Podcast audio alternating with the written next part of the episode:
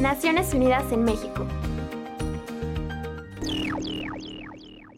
La vigésimo quinta Conferencia de las Naciones Unidas sobre el Cambio Climático, COP25, terminó en Madrid este domingo, dos días después de la fecha oficial de cierre, sin un consenso en cuanto a los compromisos nacionales de reducción de las emisiones de carbono. El secretario general, Antonio Guterres, de la ONU, se dijo decepcionado con los resultados. Sin embargo, aseveró que no se dará por vencido y llamó al mundo a continuar la lucha. Los avances significativos fueron por parte del sector privado, los gobiernos regionales y locales, en la construcción de capacidades, programas de género y tecnología. Por ello, el secretario general pidió a los países que eleven sus metas de disminución de emisiones de gases de efecto invernadero y las presenten en la reunión del próximo año.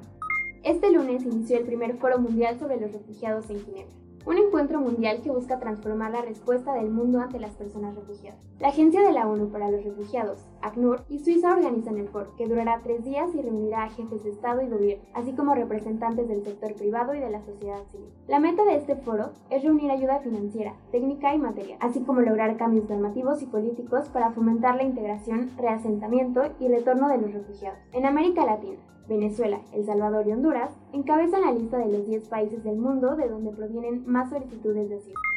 Más de un tercio de los países de ingresos bajos y medios tienen problemas de desnutrición y obesidad, según un informe de la Organización Mundial de la Salud, OMS, publicada en la revista The Lancet. Las estimaciones de la OMS exponen que casi 2.300 millones de niños y adultos tienen sobrepeso y más de 150 millones de niños tienen retraso en el crecimiento, debido a que los alimentos ultraprocesados han aumentado y los mercados de alimentos frescos están desapareciendo. Las consecuencias de una mala alimentación pueden pasar de generación en generación ya que tanto la obesidad como la desnutrición de las madres influyen en los problemas de salud de sus hijos.